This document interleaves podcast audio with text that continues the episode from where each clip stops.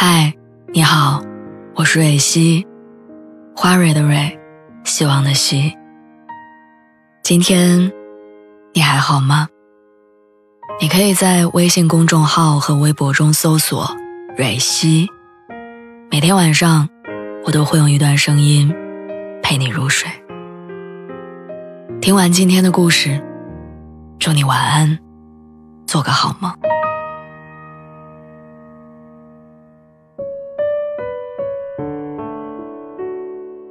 前几天我在后台看到一条留言，留言里的女生和她老公吵架之后，一气之下回了娘家，然后家里爸妈跟着劝架，告诉她说：“你赶紧回去吧，嫁了人还总是三天两头的回娘家，邻居会说闲话的。”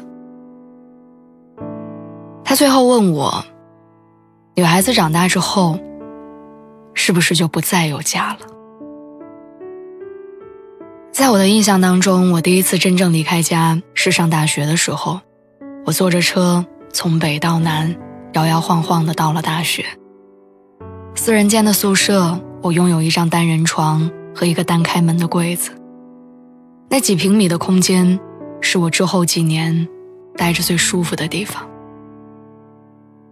天气不好的时候，我就窝在床上睡觉；和男友吵架，也会在宿舍刷一整天的剧。那几年，我对那张小床和我的被子有了独特的依赖感。在我独自离家之后的日子，学校宿舍第一次给了我关于一个人生活的感受。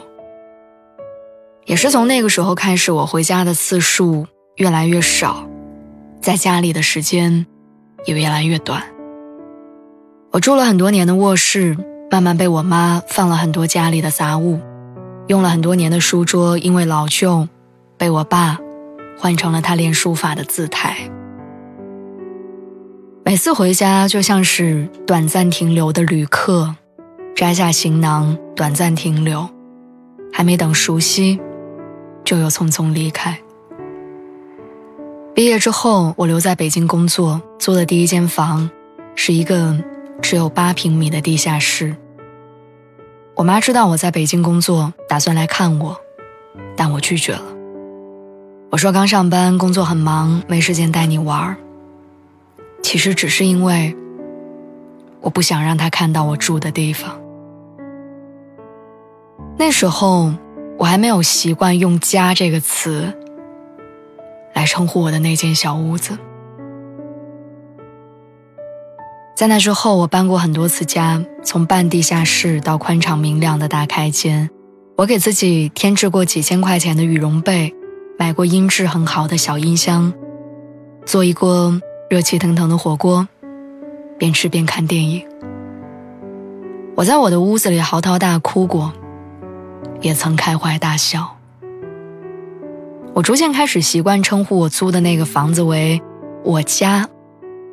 我会自然的跟朋友们说下班到我家吃饭，也终于有勇气对我妈说，等你不忙的时候，你可以过来住一段时间。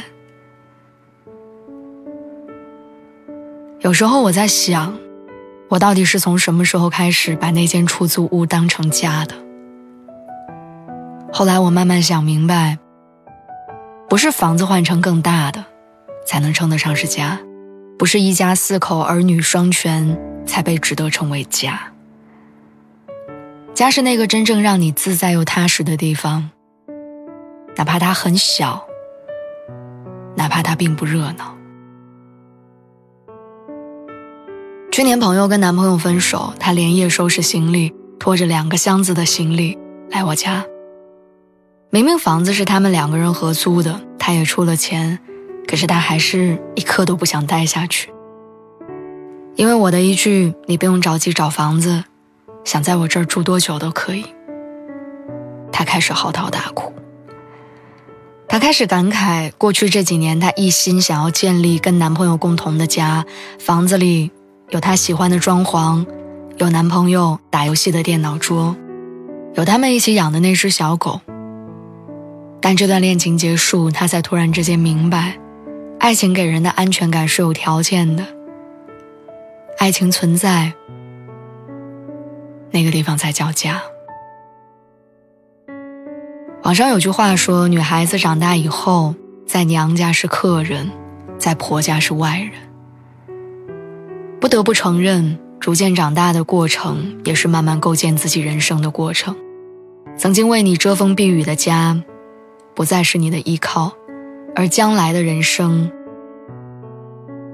又是一眼望不到头的未知路。于是你开始明白，只有你自己。会是自己永远的支撑，跟力量。